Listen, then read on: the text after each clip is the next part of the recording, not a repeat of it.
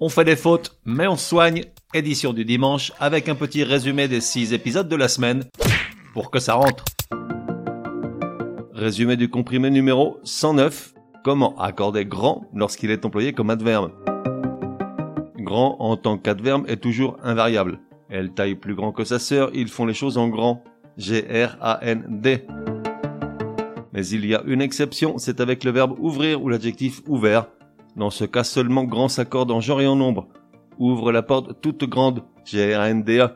Les accès grand ouverts, G-R-A-N-D-S. Les oreilles grandes ouvertes, G-R-A-N-D-E-S. Ce qui nous fait penser le contraire, c'est que la liaison dans les deux derniers cas se fait malgré tout avec le D de grand, comme s'il était invariable. Résumé du comprimé numéro 110. Comment accorder le verbe avec des sujets unis par La règle générale stipule que le verbe s'accorde au singulier ou au pluriel selon que seul un sujet ou les deux peuvent faire l'action exprimée par le verbe. Exemple, Patrick ou Martine se rendra à la police pour la plainte. Ou au contraire, Patrick ou Martine gueuleront comme des putois contre le voisin indélicat. Ensuite, on a quelques cas particuliers. Si les sujets sont au singulier et le deuxième est entre virgules, le verbe est au singulier, même si les deux sujets peuvent faire l'action. Exemple, la gentillesse de Patrick, ou plutôt son ingénuité, fait que Martine le roule dans la farine à chaque fois. Pauvre Patrick. Si l'un ou l'autre des sujets est au pluriel et même si seul l'un des deux peut faire l'action, le verbe s'accorde obligatoirement au pluriel. Exemple, Martine ou ses amis pourriront l'anniversaire de Patrick en mettant plein de chansons de Aya Nakamura. Pauvre Patrick. Résumé du comprimé numéro 111. Nouvelle fournée de mots qu'on prononce mal. Pour chacun d'eux, tout d'abord la mauvaise prononciation, suivie de la bonne. Roblochon, reblochon. Bougainvillier, bougainvillé. Pupille, pupille qui représente la prononciation la plus correcte mais aujourd'hui rarement usitée. Osciller, osciller. Œsophage, ésophage. Carrousel, carrousel. Féerie, féerie. Sourcil, sourcil, même si la première est aujourd'hui admise par certains dictionnaires comme le Robert. Rébus, rébus, même remarque que précédemment. Quen, quan, de nouveau même remarque. Résumé du comprimé numéro 112. Comment s'accorde le verbe lorsqu'il a plusieurs sujets de forme grammaticale différentes? C'est une question de biscotto. Quand devant un verbe il y a du je, du tu, du il, elle, du nous, du vous ou du il, elle au pluriel, alors la première personne, singulier ou pluriel, est plus forte que les deux autres. Et la deuxième, singulier ou pluriel, est plus forte que la troisième. Et donc le verbe s'accorde avec cette personne la plus forte, au pluriel toujours, puisque ça représente du monde quand même. Ça donne ceci.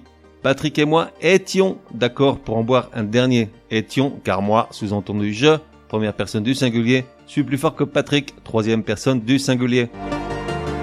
Martine, ses parents et toi avaient attendu longtemps qu'on arrive.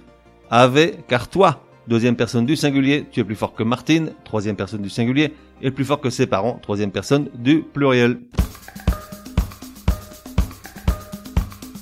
Résumé du comprimé numéro 113. Il est temps de cesser de dire ou d'employer toutes ces âneries. Dentition. Non, Georges Clounet n'a pas une belle dentition, mais une belle denture, car la dentition correspond au processus dynamique de formation des dents, à leur pouce. Alternative.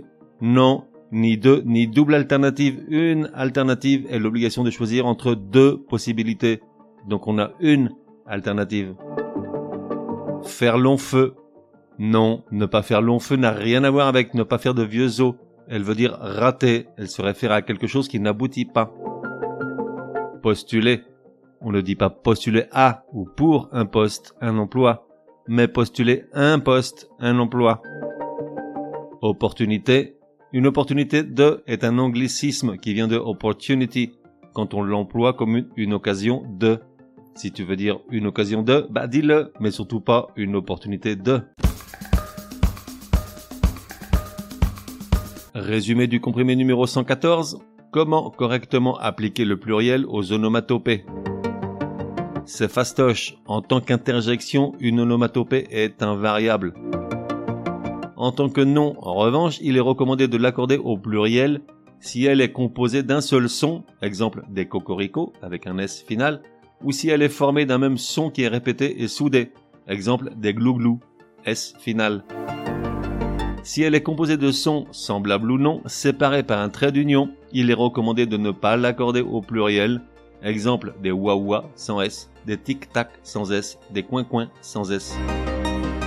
À noter qu'avec la réforme de l'orthographe de 1990, il est désormais possible de supprimer le trait d'union dans les onomatopées citées, ça simplifie l'accord. On fait des fautes, mais on soigne. Édition du dimanche te donne rendez-vous à partir de demain pour six nouveaux comprimés super énervants. Prends bien note, s'il y a une règle de français qui t'énerve grave, soumets-la à Martine et Patrick. Ils seront ravis, aussi crétins soient-ils, de la décortiquer lors d'un prochain comprimé. Pour cela, une seule adresse, contact at uncompriméparjour.com. Enfin, n'oublie pas de laisser un chouette commentaire et tout un tas d'étoiles sur ta plateforme de podcast préférée. Ça serait drôlement chouki.